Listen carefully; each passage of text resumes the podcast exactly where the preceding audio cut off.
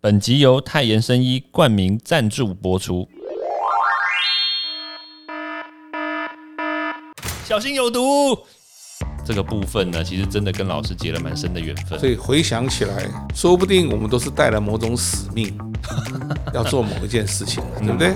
你从美国留学回来以后，来来学校找我，就是你让灵芝对于抗 PM 二点五这么大的一件事情，跨了一个非常大的一个里程了。毒物去除了，人就健康了。欢迎来到昭明威的毒物教室，欢迎大家来到昭明威的毒物教室。哇，今天我们邀请到的来宾呢，非常大有来头。哇，他是号称灵芝界的教父，也是我台大的恩师许月祥许老师。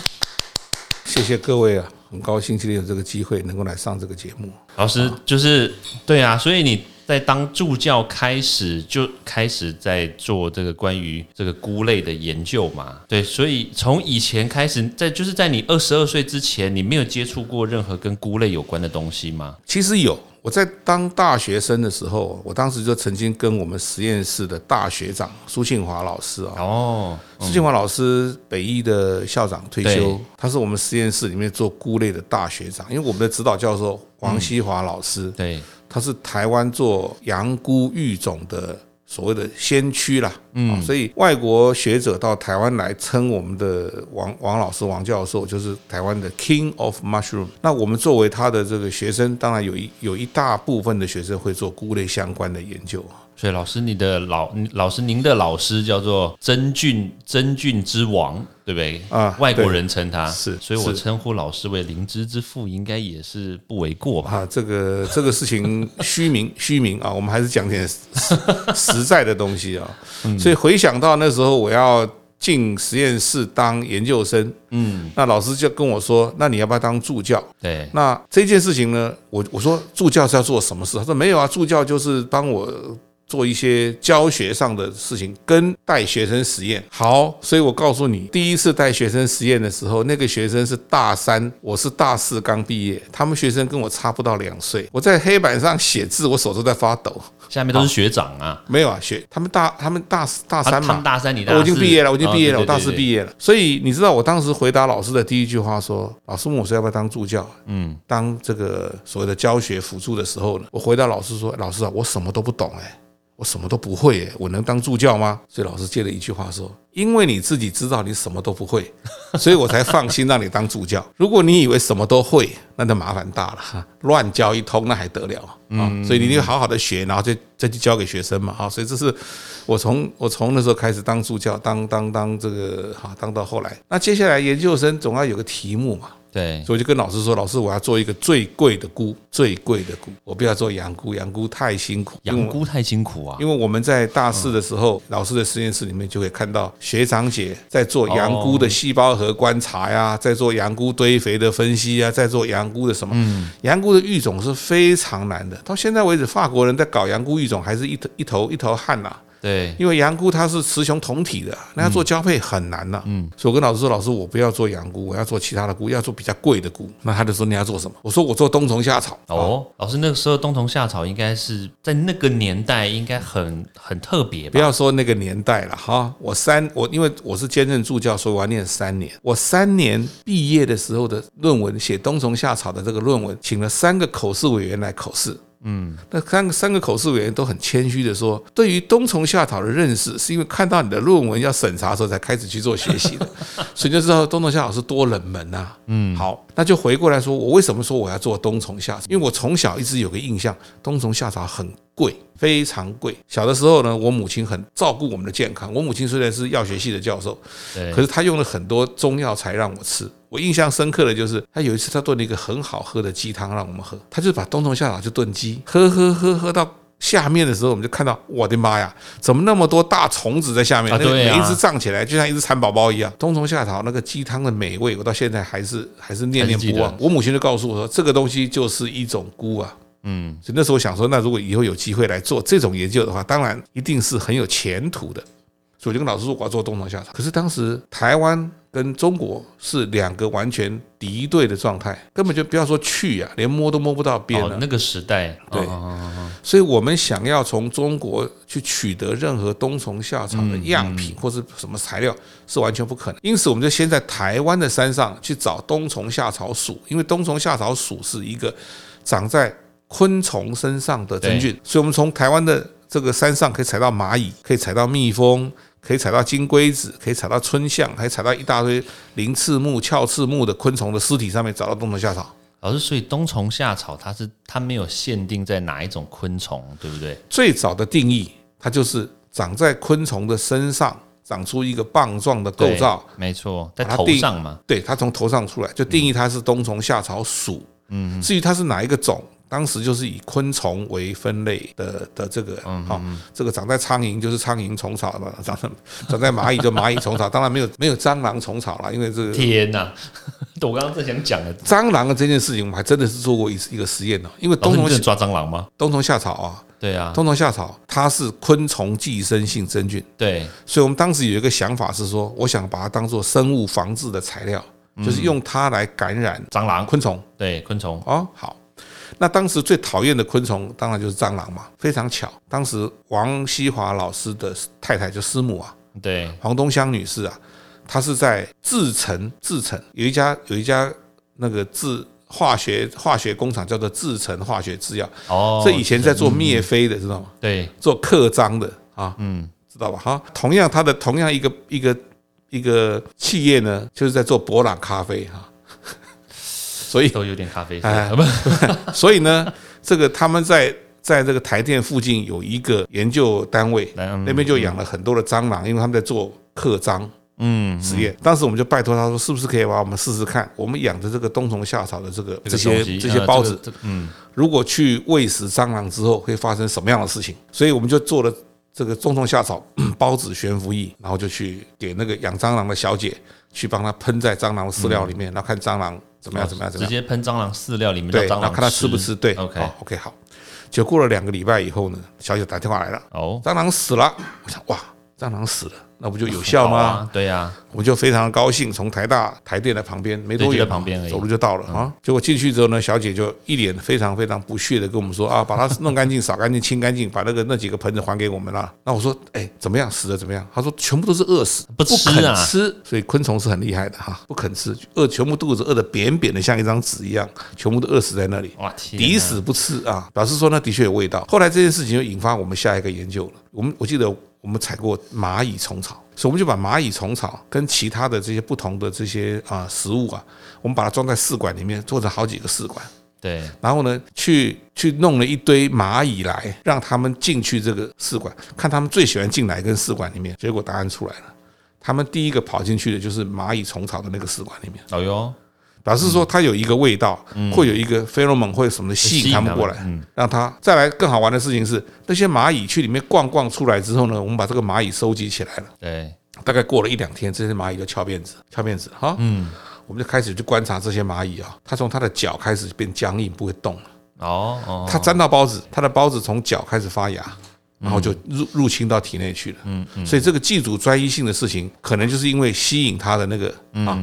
整个演化的过程就是这样，所以虽然我们那个时候没有做到真正中药的冬虫夏草，对，可是我们从这上面发现的冬虫夏草很多跟昆虫非常有趣的关系。嗯嗯，所以当我硕士毕业的时候，嗯，王老师说：“那你既然这么想做研究，那就继续继续念博士好了，继续念博士好了。”好，那你博士论文想要做什么？我就说：“老师，博士论文做灵芝好了。”老师就跟我说：“灵芝。”我们是农学院诶，做灵芝应该是医学院吧？他一直在想说有没有效啦，什么成分啊，什么什么什么什么？对对对对对。我说老师，我觉得哈，灵芝的分类怪怪的，不一样不同样子的灵芝哈，嗯，大家都叫同一个名字诶，都叫灵芝，都是叫做灵芝，然后写它的学名 e m a l u s 的，全部都这样写。对，长相不一样。这个就是在一九八零年代的时候，为什么灵芝的研究在当时会受到一个很大的一个一个挑战，就是因为。譬如说，我们在一个学术会议上面有有两个老师在讲，一个讲灵芝会升血压，一个讲灵芝会降血压，哇，两个都讲得非常精彩。那有人就问呢，哎，请问一下，假设灵芝降血压为真，那前面那个讲升血压的不是胡说八道吗？对不对？那前面那个大教授有时候开玩笑，一定他那个降血压搞错了。后来我们的答案就告诉他，其实你们两个做的都对，都对，因为你是用 A 种灵芝，你是用 B 种灵芝，不同种灵芝的确有不同的功效跟它的成分。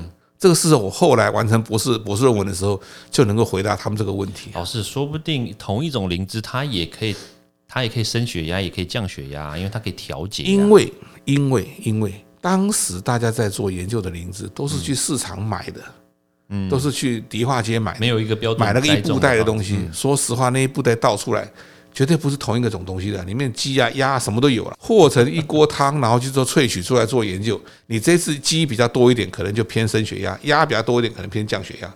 它的再现性非常非常差的，一定要后来变成人工栽培以后，它才能够稳定了。嗯，哦，至于说你刚才说的调节的部分，那看哪一个成分是升，哪个成分是压，这个又跟它的萃取方法跟。那个灵芝的成熟的情况有关，没错，所以这是后面更大的学问了。所以我是从那时候开始做一系列的灵芝研究，咚咚咚咚咚做到，嗯嗯，做到我退休，做到我现在。对，所以后来在进到灵芝的这个领域里面之后，为是什么样的东西或什么样的的原因会吸引到你去愿意把后面这一段在台大的时间都投身在灵芝上面呢？这个故事啊，反过来看，嗯。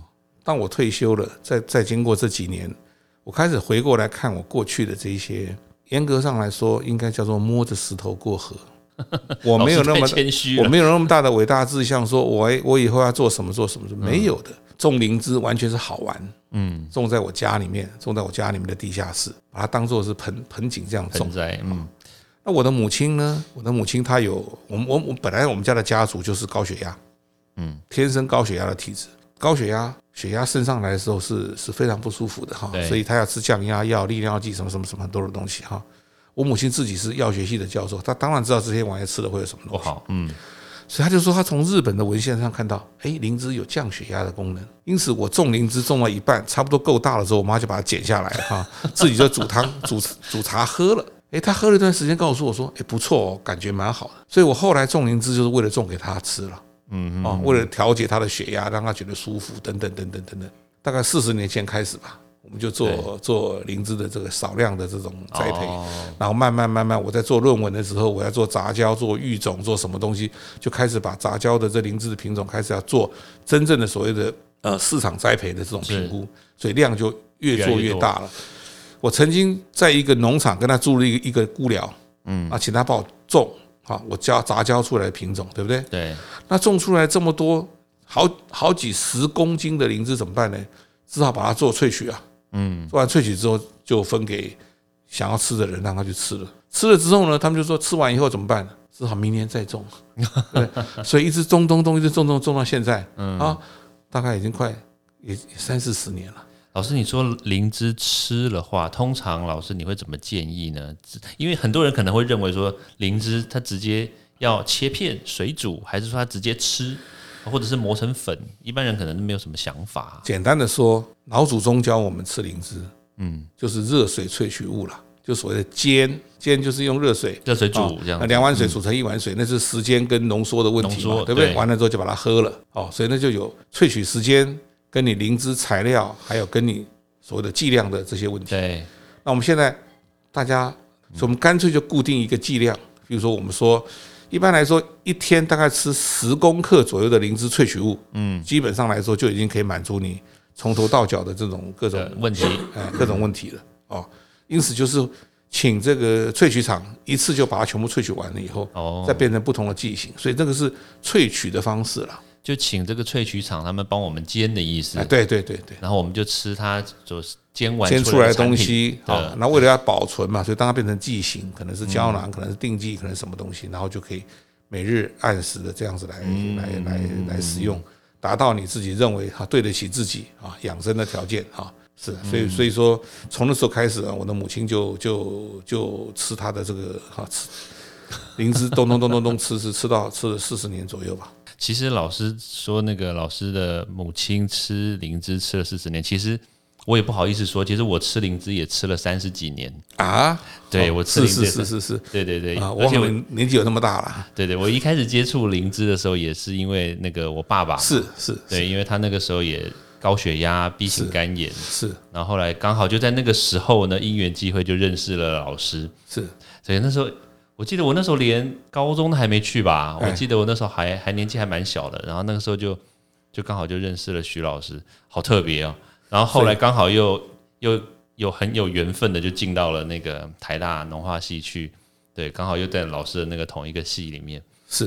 然后刚好又跑去老师的的这个实验室里面去打工，当个当个兼职的那个这个去小学童去里面跟老师学习那个一些实实验啦，所以其实还蛮有蛮有缘分的。其实，在灵芝这个这个部分呢，其实真的跟老师结了蛮深的缘分。所以回想起来，说不定我们都是带了某种使命，要做某一件事情，对不对？你从美国留学回来以后，你来来学校找我，对，我记得那个谈话那个内容，嗯，就是你让灵芝对于抗 PM 二点五这么大的一件事情，跨了一个非常大的一个里程了。嗯，好，当时你说在美国那个细柴油为例嘛，对不对对？是一个非常严重的这些公共卫生问题。研究工位的人通常都是报道多么严重、多么严重，然后接着会产生什么后遗症，然后会什么什么什么什么推估模式讲一大堆嘛，对不对？对，没有任何解方啊、完全没有解方嘛。是我们当时就灵机一动说，假设灵芝可以解决这个问题，那不就是让人类心里面多一个多一个靠山嘛，对不对？刚好就就是跟你的夫人两个都是这一方面的专家，嗯，所以你用你们已经建立好的平台，我们的灵芝直接拿去做评估，嗯，就你就发现说啊，原来老祖宗留给我们的这个资产是多么多么的珍贵啊，真的，对，而且那个时候真的也是感谢老师鼎力相助啊。那时候老师那时候真的很还蛮蛮蛮好笑的。老师那时候就说，空气污染这 PM 二点五，其实我们也不懂，因为当时确实在台湾，是大家只是说啊，怎么肺癌越来越多，但是也真的不知道 PM 二点五是什么。老师就说，好吧，你就试试看吧，就从他老师的柜子里面拿了两罐这个灵芝的这个萃取物对然后就说啊，你回去试试看。然后所以我就一一一面加到细胞里面，一面就加到这个老鼠，就喂老鼠吃啦。嗯，哎，还确实真的效果蛮好的，而且说实在话，那个剂量真的不用太高，是其实一点点，然后其实就有这个对抗 PM 二点五的效果。是所以其实我觉得讲到这个跟肺有关，其实灵芝说实在话，它有很多很多的功能。那我们不能说它功能啦，就是说它吃到人家身体里面去，确实会有很多的这个帮助。其实我也想要就是请教老师一个问题，就是说，因为现在这个 COVID nineteen 的问题，它其实也是对于我们的心啊、肺啊、血管啊，其实造成很大的影响。就从老师的角度来说的话，灵芝可以扮演什么样的这个对抗 COVID nineteen 的这个角色呢？在半年前吧，嗯，好，我们当时用所有灵芝的相关文献来做评估的时候，认为说这个病毒，啊，在这个未来人类的世界一定会发生一个已经是不可逆的伤害。那我们来检视灵芝从过去跟人类的关系哈，过去人类面临重大疾病的时候，通常就会先把灵芝抬出来试试看。一九八零年代在试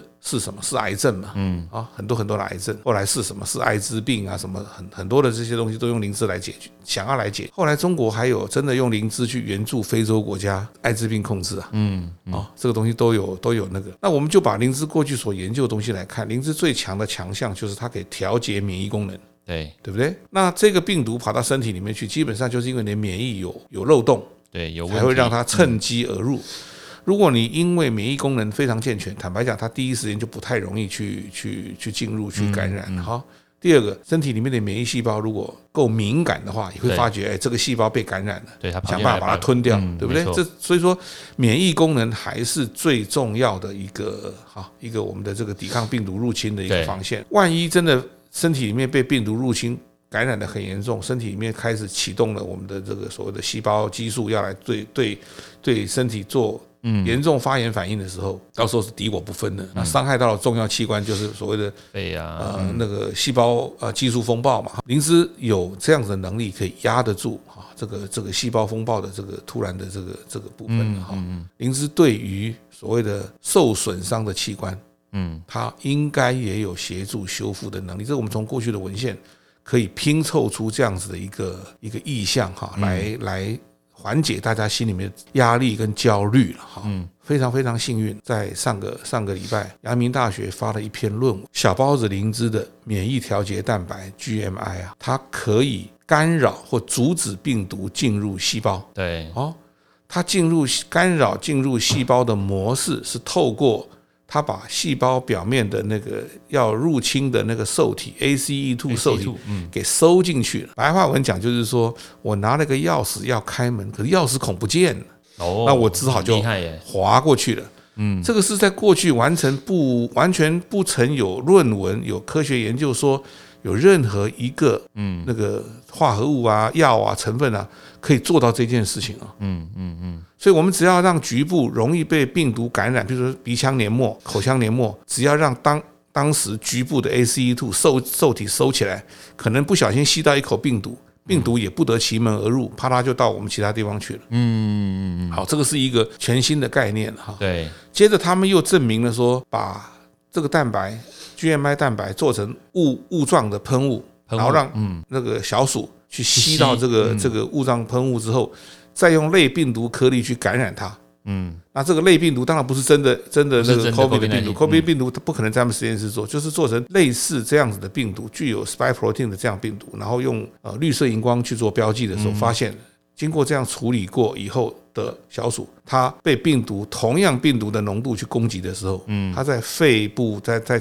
这这个呃上皮细胞可以被验到的病毒数就相差非常大了。就非常非常少，对，就的确让病毒不进来的机会大量的排除了，所以这就回来验证说，我们过去在想，哎，灵芝的确可以阻碍病毒入侵这件事情，的确是存在的，而它有很清楚的细胞模式跟动物模式看得到了，嗯嗯，同时它用类病毒去启动身体里面的免疫风暴，然后也看到了 GMI 可以降低这个 interleukin six，就是那个哈介白素六对啊所所引发的发炎反应等等就。可以降低免疫风暴。对，所以讲到这里，就是说灵芝里面的确有这个成分啊，嗯，可以让病毒入侵也好，病毒启动发炎反应也好，可以明显的改善了，嗯，因此这个东西应该是上天或是我们的老祖宗们留给我们一个非常重要的资产。老师，听说这个小包子灵芝啊，其实市面上目前还买不到，对不对？我是听说，是不是很多人看到这个新闻之后，就跑去迪化街说：“哎、我家的灵芝包子比你小，所以很多人去抢这个啊。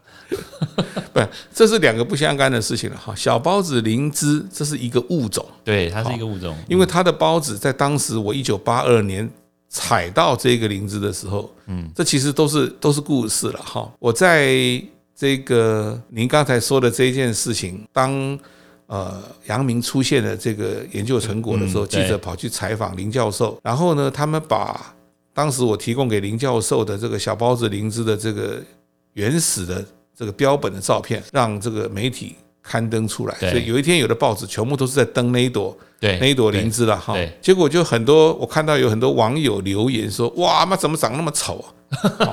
好，好那第一个，我看到那张照片的时候，我个人是。我个人的感觉最强烈啊，因为那个是一九八二年的时候我采到的的灵芝的标本。那在，在哪里采到的啊、我从台大捡到一块一块那个嗯。那个那个那个校工他要丢掉的一个树桩，然后呢，我带回我家去，在我们家的院子里面浇水浇水，浇了三个月，它长出了一堆的灵芝出来。嗯嗯嗯，那这个灵芝跟我们一般看到灵芝不一样，长得不一样。因为颜色不一样，形状不一样，所以开始用它来当做材料去去去去研究它，就发现这个它的包子比所有已知的灵芝包子都小，所以一九八九年把它命名叫做小包子灵芝 Ganoderma microsporum。它是一个新的物种。我们一般的灵芝是 Ganoderma lucidum 或 Ganoderma zigi，对，红色的灵芝都是这样，所以它是不完全不同的物种。的，小包子灵芝不曾在外面做过栽培，因为记者要采访，所以我才去翻箱倒柜的把以前的标本翻出来。哈，我找到了一九八六年的时候我种出来的小包子灵芝的标本。嗯，好，那个那个包装纸上面还写的是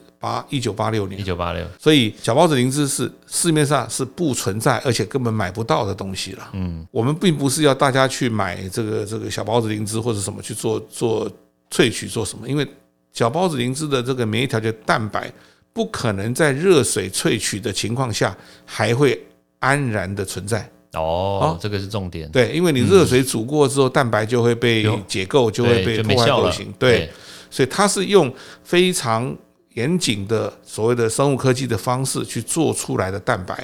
对，那这个蛋白有它非常稳定的构造，而且必须经过多次的分离跟纯化，才能达到啊相对干净的这个蛋白。嗯，比较有有趣的是，这个蛋白我们本来是想要把它当做是一个抗癌，嗯，或者是预防痴呆，或者是呃抗 PM 二点五等等等等等等功能的药物来开发。但是开发药物，坦白讲，漫漫长路，而且是。完全不知道要投入多大的资源跟资金，所以我们在十几年前的时候想说，他要做药物的路很漫长，我们有没有办法先把它变成食品？嗯，对，这个方向是对的，方向是对的。可是这个路是非常辛苦的，没错。我们做了四年的毒理实验啊，然后跟美国 FDA 做报备。FDA 在二零一七年的时候，它让我们当做是一个 new dietary dietary ingredient 新膳食补充品原料，可是它有淡书，因为这个东西没有。人的食用记录，所以它要求我们做一个产品在美国上市，所以我们做了一个产品在美国上市之后呢，到二零二零年没有不良食用的这个记录跟经验，对，所以他就给我们一个无保留意见的新膳食补充品原料推荐函，嗯，所以在美国是可以自由贩售的添加。我们在台湾申请，二零二二年的二月十六号，终于被卫福部公告为非传统性食品原料。叫做小孢子灵芝类球蛋白浓缩饮，它是一个食品原料，换句话它就是一个可以做加在食品里面的成分。对，因此我们可以用喝的，我们可以用吃的，我们可以用各种方式把这个蛋白吃到身体里面去，微量的，嗯，吃到身体里面去，它就会产生刚才所想象的那个效果。没错，哦，那这个当然对，对我们将来大家要与病毒共存的时候，嗯我相信这是一个一个。非常有价值的一个发现了，嗯，而且是非常前瞻的这个东西，而且非常的特别，而且是来自于这个天然的东西。哎，老师，我我好奇问一个问题哦，你老师有没有试过？就是比如说在其他的灵芝种里面，比如说 lucidum 啦或者 Ziggy，，它里面也有一些蛋白质。那这些蛋白质它的它的效果跟这个小孢子灵芝的这个蛋白的效果。会不会有会不会有显落差，或者是说谁谁好谁不好？老师有曾经比较过吗？这个问题我要分两段来回答你啊，分两段。一段是说我们为什么要集中做小孢子灵芝的免疫调节蛋白？对，这句话要先回到所谓的免疫调节蛋白，或者是真菌免疫调节蛋白，嗯啊，fungal immunomodulating protein 这个事情，这个概念是在一九八九年的时候就被发现了。最早发现的这个是从日本文献当中看到，你刚刚说的 Ganoderma lucidum，对，好，红色的灵芝菌丝体里面，它萃取到了这个蛋白。好，那他发现这个蛋白具有免疫调节能力，所以这个是灵芝除了多糖。灵芝除了三铁以外的第三个成分。是，因此发明发现这一个的学校跟后来的公司跟美国的药厂，他们就把 LZA 的专利给专利下来了，就是这个蛋白的序列某一个特殊的区域，它专利下来了。就 LZ 八，LZ LZ 八的意思，对，灵芝八的某某一段的特殊的氨基酸序列，它把它专利下来了。嗯，就做研究的人来说，我们如果继续延续 LZ 八的这个研研究工作的话，将来你要开发所有的产品，你要做应用，你要做贩售的时候呢，你可能要去请示一下专利所有人，没错。否则的话，当你做大的时候，他就来给你敲门，对不起啊，你那个玩意跟我家那很像，这就很麻烦了。是，所以当下我们的想法就是说，我手上有那么多的灵芝菌种，那我们的灵芝菌种里面有没有也同样具有免疫调节功能的嗯蛋白？所以从当时我们去做比对之后呢，就选出了两个候选人。一个是小包子灵芝的，一个是 g e r o d a m a f o r n i c a t o n 五丙灵五五丙五丙灵芝的两个，嗯，之后我们再去把它做表达以后去做功能性比对了，所以你刚刚真的说到点，我们去做那个小孢子灵芝的，跟做 LZA 的，跟做我们刚我们做的 f o n i c a t o n 这三段序列，通通表现出来以后，用同样的蛋白质的量去做它活性细胞活性，对，后来我们选小孢子灵芝，为什么？因为它的活性的确比较高，当时的第一步筛选是这样出来的。那因为它避开了日本序列上的专利，所以我们才能够后来去申请小包子灵芝的序列专利。因此，所有有关于这个东西将来所开发出来的应用价值啊，什么什么什么，就不会被人家绑手绑脚的。是没错，是这个意思。哦，原来如此。所以这个部分还是牵扯到了一些商业的部分跟一些专利权的部分，所以牵涉到整个后面的。这些这些想法哈，所以我这我常常也跟很多老师在讨论，就是我们今天要做一个研究工作，如果研究工作材料的源头不在我们手上，嗯，那我们只是帮别人做嫁衣而已啊，那确实很麻烦了。对不对？帮别人做嫁衣啊，帮别人鼓掌而已，到时候收割的是人家，不是我们了。对，好，老师，我因为我们的时间的关系呢，是所以其实最后呢，其实也是想要跟老师聊聊，就是老师在退休之后，从台大退休之后，其实还一直在台大就是兼课在教学嘛。资源回收，老师别这么说，所以老师其实对于在持续的在做教学上面的话，老师其实是有什么样的想法去推动老师愿意继续在 在这个学术啊，或者是教学上面继续这个想要教学大家呢？每一年哦，每一年到了这个研究所放榜的时候啊，嗯，我都会收到一两封学生寄来的 email，说他想要跟我做研究生，他要做灵芝，我都要很很很不好意思地回答他说，不好意思，我已经退休多年哈，无能力再指导你了，所以表示说这样子的知识吧，还是有人很有兴趣的。我在系上最后留下的那门课就是经济增进学啊，嗯啊，它本身就是一个选修课。当时是跟这个同学们说，这个东西就是说你们茶余饭后啊，来这个消遣用的课程啊。那唯一我能够贡献提供给你们，就是你们可以增加一点人生的尝试。嗯，你到了日本餐厅，你知道怎么样点；你到了法式餐厅，你知道怎么样点哈。才不会让他觉得说，哎，你好像没没有没有什么这个经验。哎，对，你要你要点松露的时候，你要知道松露它长什么样子嘛，对。不对？否则价钱是那么贵，可是端出来是不是松露你都不知道哈，这个就就那个什么季节该吃什么菇。所以当时我开的这一门课，其实里面有三个重点，第一个重点当然就是灵芝，因为灵芝是我的这个哈，是。我的毕生所学吧。对，所以我第一段我是会用我怎么样参与灵芝的研究，怎么样把研究转变成跟产业会具有贡献跟价值的这个关系。嗯，因为做科研很容易。但是科研的结果要产生价值就难了，这个价值要换成钱那就更难了啊！这这一段我还在学习当中啊。这个如果如果这个有有经验的人还可以来教教我哈。嗯嗯。那第二段就是讲冬虫夏草，第三段讲的是一般的这些超级市场可以买到的食用菇。嗯。第四段讲的就是各种野生的这些哈这些菇类啊，所谓的这些特殊的这些食材了哈。所以我想他们大概在上课的时候可以听到跟他们以前所学的完全不一样的东西，嗯，跟菜市场比较接近的东西 啊。他还在过年的过节的时候，跟母亲上市场买菜，去迪化街的时候，还可以教他妈妈怎么挑香菇，他就觉得他很有成就感。老师，我就我觉得我我听了以后，我也想要去上你的课了。我也想要知道我要怎么去挑。你你你对我的这个这个哈需求哈有任何的需求，随时都可以跟我联络哈，对不对？OK，好，其实这个真的在那个老师的这个教学里面呢、其实教出了很多很多很厉害的学生。那其实像我呢，就就只是跟在老师后面啊。对啊，那其实呢，真的很感谢老师在那个，就是在特别是在做这个空气污染的时候的这个部分呢，其实也帮助我们真的非常非常的多。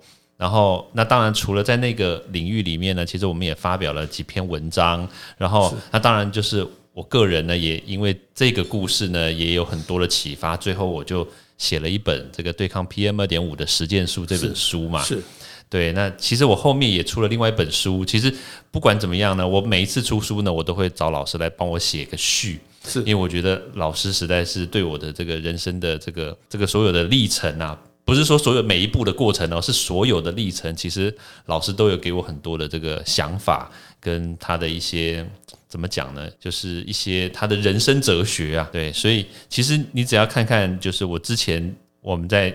就是不管做科研也好啊，或者是这个上节目也好啊，或者是这个一些比如说学校里面所发生的事情啊，其实很多时候我都会先请教一下老师，然后老师也都给我一些这个一针见血的一些看法，对啊，所以其实真的很感谢老师。老师其实跟你说一个好消息，所以接下来呢，我还会有写一本书，是已经写完了，然后那预计会在今年年底呢可能会出出版，是，所以到时候可能又要再邀请老师再帮我写一写定会个序啊。认真的来学习啊。其实我我最后可以说几句话吧。当然没问题，好，其实我觉得当一个老师啊，最大的乐趣，嗯，就是能够能够教导出比自己更杰出的人。老师只是一个一个过程，我们只是导引他从某一个方向去。